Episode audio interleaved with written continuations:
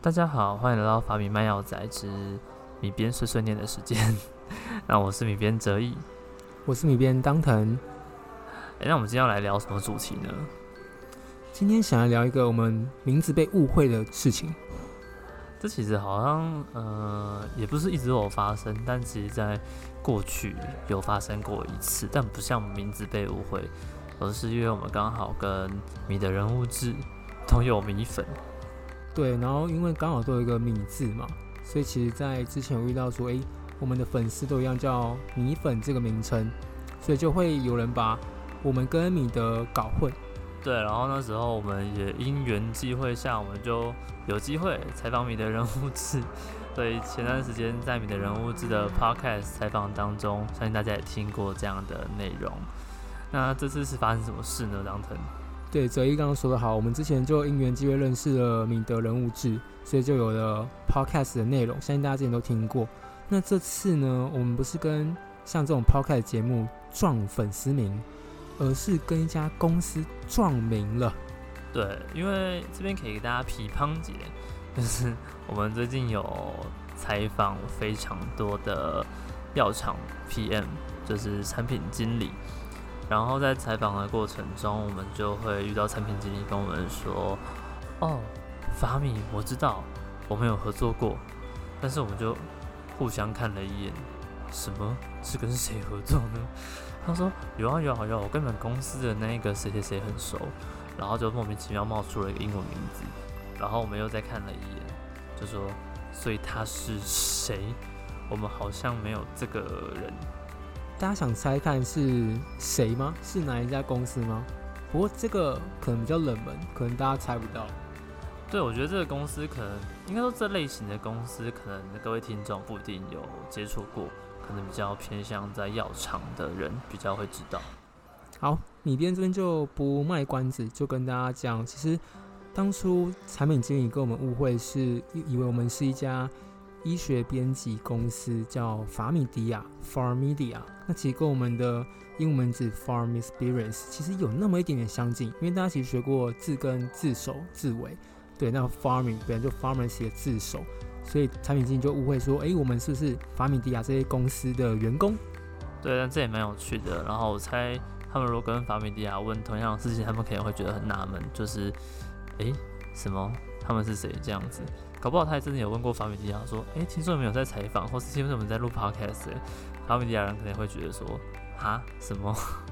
哈，什么？我们法米迪亚公司这么久了，都还没有做过 podcast 呢？”呃，我觉得发展方向不同啦，然后我觉得也是一个蛮特别的，就是呃，每次 P N 在问这个问题的时候，都让我们觉得是不是我们的行销做的不够好，因为我们还没有这么深的打入。呃，药厂这一块，所以我们也会未来更努力的继续借由这个采访 P N 的经验，除了跟大家可以再更进一步的分享 P N 的工作之外，也可以借机让药厂更认识我们，或是更能够在上面跟大家分享资讯。嗯，对，所以我们之后会采访更多跟药厂相关，不论是 P N 产品经理，或是学术部门 Medical N S L 等等，甚至 Sales Team 业务相关的经验。那今天我们的 podcast 节目就到这边结束喽。哦，没有啦，还没，还没，还没啦，只是一个开个玩笑。对，其实刚刚有讲到重点啊，就是我们刚刚讲到法米迪亚这间公司啊，是讲到说它是医学编辑公司。诶，所以什么是医学编辑公司？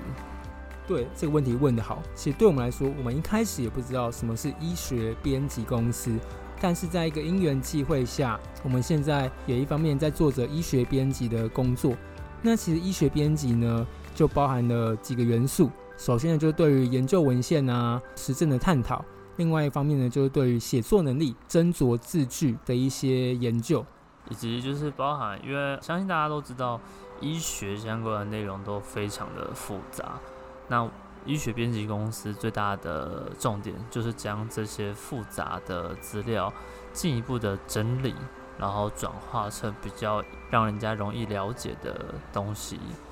然后也会具有时时刻刻要 update 一些医学新知的能力，其实跟我们过去在法米上面分享的一些医学新闻有一点点的相似。就像过去啊，我们在法米的不管是 Facebook、Instagram 或是网站上，常常分享很多医学的新知或是一些新闻。那其实医学编辑一方面也要具备这样的能力，随时 update 最新的医疗资讯，不管是指引的内容啊，或是治疗与疾病还有药物等领域的一些知识。那除了这之外呢，刚其实则有提到化繁为简的能力非常的重要。想必大家不管在大学上课，或者在医院听学长姐报 seminar，或是 case report，常会听到，应该说常会看到很多蓝底黑字，或是一些你用过 Windows 里面泡模板用的简报，那其实那些都花花绿绿的，看起来真的会让人没办法一目了然的知道说，哎，讲者到底要呈现什么资讯。那其实这时候，医学编辑另外一个很重要的工作，就是帮助读者能够在最快的时间里面去理解非常庞杂的医学资讯。所以，医学编辑这个工作，其实也是一条大家医药相关人员在未来可以试着考虑的道路。那其实我们这段时间发明上面分享了相当多的医药新知，再加上可能也是因为被误会是法米迪亚的关系。所以我们就因缘机会之下，有跟药厂合作，开始制作一些相关的文案，包含像是简报的制作、文案的撰写，甚至有跟设计公司配合，帮他们制作所谓的 EDA 啊，或者是一些信件。对，那除了这些之外，除了刚刚哲毅讲到，我们可能有制作一些简报啊，或是信件啊，或甚至像卫教单张、动画、影片、漫画。等等多元的内容之外，其实我们还有在跟药厂的学术部门做一些合作，就可能帮忙随时更新一些指引的资料啊、学术的资料，还有就是搜寻一些他们所需要用的资料。等于说，我们就是把撰写文案、制作简报，还有我们在学校甚至医院学到。实证医学 （EBN） 去搜寻资料来解决问题的能力都结合在一起，在这份叫医学编辑的工作上面。那换一个名字来说，其实大家可能比较常听到是像 medical writer 啊这种的职位的名称。其实刚好最近也有学妹在问我说：“诶，所以什么是 medical writer？” 这边也可以跟大家分享一下。应该是说，就我本人浅见啊，应该说所知道的啦。medical writer 其实有分两种。一种是就是刚刚提到这些医学编辑协助药厂整理一些医学相关的资料，另外一种 medical writer 其实比较偏向是临床试验的 protocol 撰写者。那大家可以在一零四或是 LinkedIn 上面会查到很多 medical writer 其实是偏向后者，可能是 CRO 公司开设的。对，那其实 medical writer 还有另外一个比较特别的工作是。论文的论稿跟编修，那这方面泽义应该蛮有经验的。对，就是其实会有专门的人员帮他做论文的编修，因为其实大家的英文都跟所谓的 native speaker 都不太一样，所以其实真的会有专门的人将大家原本写的可能比较偏 Chinglish，就是中式英文，把它写的比较好一点。那今天跟大家分享这一集，主要就是希望大家可以。稍微了解一下相关的内容，以及可以再更进一步的搜寻，呃，医学编辑的一些资料。那这边也会希望可以跟大家分享的是，我们所看到的医学编辑，当你觉得什么样的人适合，以及你觉得作为医医学编辑可以获得什么样的能力？嗯，这边先谈谈哲一刚刚提到什么样的人适合担任医学编辑这样的职位或是角色。那我觉得做一个医学编辑，你会需要的是两个很重要的能力，一个就是我们必须要随时的充电，也就是说随时的 update 所有跟医学相关的资讯。一开始也不一定要所有，可以锁定某一个领域，像我们自己个人比较锁定在可能糖尿病跟一些专门的癌症的领域去做一些资料的搜寻跟更新。比方说，可能就常见会去追寻一些 drama 啊，或是 NEJM 的一些期刊。相关的领域里面都有一些次期刊可以去做追踪，那这是第一个，就是随时 update 新资讯的能力。那第二个会是我们所谓再讲一个比较直白一点，就是所谓的文案撰写的能力。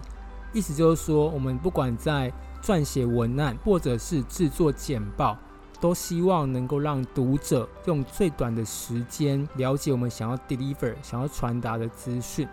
那这部分就非常需要能够把资讯做清楚的呈现，甚至化繁为简的能力。那我觉得这是医学编辑所需要的第二个能力。可能还有其他能力包含，但我觉得这个可能是所有工作都需要的，就包含新鲜的肝脏啊，然后可能比较厚一点的血管壁，血压比较不会爆掉。对，因为其实刚刚讲到啊，我们这样随时吸收新知、更新资讯，还有撰写文案，但是毕竟我们是帮别人写，不是为了自己写。那其实帮别人写，每个人对于同一份内容，他的切入观点、还有价值观等等，都会有所不同。那其实这时候你就要想说，我怎么样写出一个可以让读者理解，另外一个可以让我们的客户买单，内容是符合他的需求的。对，所以其实这需要很多的沟通，甚至你需要很良好的情绪管理能力。像刚刚泽一讲的，你的血管壁要够厚啊，不然这样到时候血压喷高才不会爆血。而且其实有些新知啊，可能是在大会上面发表的。那其实一个非常认真的医学编辑，其实也都会熬夜去参与那一些国际的会议，就是用线上连线的方式。那其实讲起来，这样医学编辑超级累耶，每天都要看超多新闻，然后又要更新所医药的新知。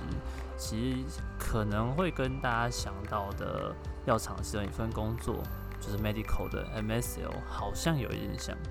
对，其实跟 NSL 这工作其实有一点雷同，因为 NSL 就是把跟医学相关药厂觉得很重要、需要 deliver 给医师的资讯，透过 NSL 去把这个资讯清楚完整的带给医师。那其实跟刚刚我们提到的 medical writer 有那么一些的相似，对，只是可能在沟通的角色方面会有一些出入。那其实讲到这边，就会讲到说，刚刚哲一有讲到医学编辑啊，其实我们有时候可能要随时更新资讯，短时间要吸收大量资讯。那再就有时候可能需要熬夜啊、爆肝啊，去参与一些研讨会，对，甚至还要跟我们的客户啊、医生做沟通，内容上的调整等等的这些比较辛苦一点的地方。那其实当医学编辑啊，除了这些辛苦的地方之外，也是有很有趣的地方了。有趣的地方是指，因为大家相信就觉得说，哇塞，累得半死，哪哪里有趣？有趣的地方是指说，比方说你发现了某一个治疗疾病领域，它有个新的观点，哇，你就觉得醍醐灌顶。也有可能是刚好你在帮客户解决一些问题，或者是发现到临床有哪一些所谓的未满足需求，那你借由搜寻一些文献的方式。刚刚好可以帮他解决这样的需求，帮助临床的医师解决他治疗上的问题，其实会非常的有成就感。那除此之外，你觉得这么累对你来说，可能医学编辑会对未来的发展有什么样的帮助？其实医学编辑啊，我们刚刚提到了这么多工作上，不论是能力啊，或是会需要参与到的元素啊，其他帮你打造了一些我觉得非常珍贵的履历。因为它除了接触各种疾病治疗、药物相关的资讯之外，还有帮你增进跟药厂之间沟通的管道，还有机会。所以其实我觉得说，如果未来有想要往药厂这方面做发展的，其实医学编辑可以作为一个 maybe 来讲跳板，去接触更多的药厂，甚至可以在接触药厂前，如果你不是真的药学系背景，或是 maybe 甚至你是药学系背景。我觉得也可以透过这个机会，更熟悉这些药物的背景知识，还有产品知识，甚至可以更了解药厂的运作。没错，而且其实我们常常在说，我们是一个桥梁，也不算是一个桥梁，我们是一群人的桥梁。这群人包含我们要将 medical 的资料转成比较偏 marketing 去使用。同时又需要将这些庞大的医药新知，借由比较简单的方式传送给医疗照护人员们。所以，其实我们扮演的是这些资讯传递当中非常重要的一环。啊，其实我们刚刚说的人因中有这么多，不管是能力也好啊，工作内容也好，元素也好，如果大家真的有兴趣，可以上一零四搜寻一下医学编辑这个工作。那我们可能也要来工商一下啦。对，其实我们也有在一零四上面开职缺啦。对，那其实我们也有在争医学编辑这样的工作。那如果说你对我们刚刚讲的，不管是呃工作内容也好，或是能够学习到的目标也好，或是真的真的对药厂方面很有兴趣也好，都欢迎你来我们一零四上面投履历，甚至跟我们聊聊关于这个工作的发展，或是关于药厂更多的资讯。那对于学生来说，如果觉得时间上没那么多的话，也非常欢迎大家来我们这边应征实习生。对，不止实习生啊，就是如果说你真的对这个工作想有更多了解，欢迎大家跟我们米边两位来聊聊天，相信对你的未来的生涯规划也会有另外一番不同的见解。那今天的分享到这边结束喽，谢谢大家收听我们米边的碎碎念。我们下一集的话也会针对呃其他的主题继续碎念，请大家继续收听。好，那我们就下次空中再相见喽，拜拜。